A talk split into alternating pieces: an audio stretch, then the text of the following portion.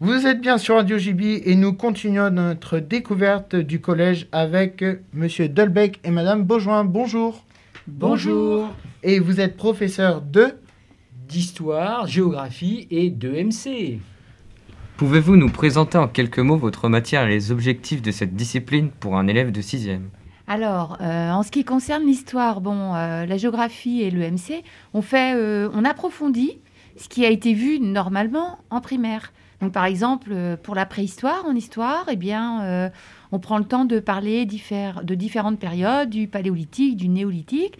En géographie, euh, on parle de l'habitat, l'homme, comment, comment il vit, ses activités en fonction d'un certain nombre de, choses. Ça peut être le climat, ça peut être le relief, peut être aussi euh, bon, une volonté politique de s'installer à tel endroit. Et euh, le MC, eh bien, on parle du collège, de la vie au collège. On parle aussi du droit à l'éducation, très important. Et euh, on essaie de rendre euh, cela le plus euh, agréable, le plus sympathique possible. Quelles sont les qualités d'un bon élève de 6e en histoire-géographie? Alors, un bon élève de 6e doit être euh, curieux, il doit être euh, attentif et puis bien investi dans les activités qu'on lui propose. Tout au long du collège, faites-vous participer vos élèves à des projets en particulier?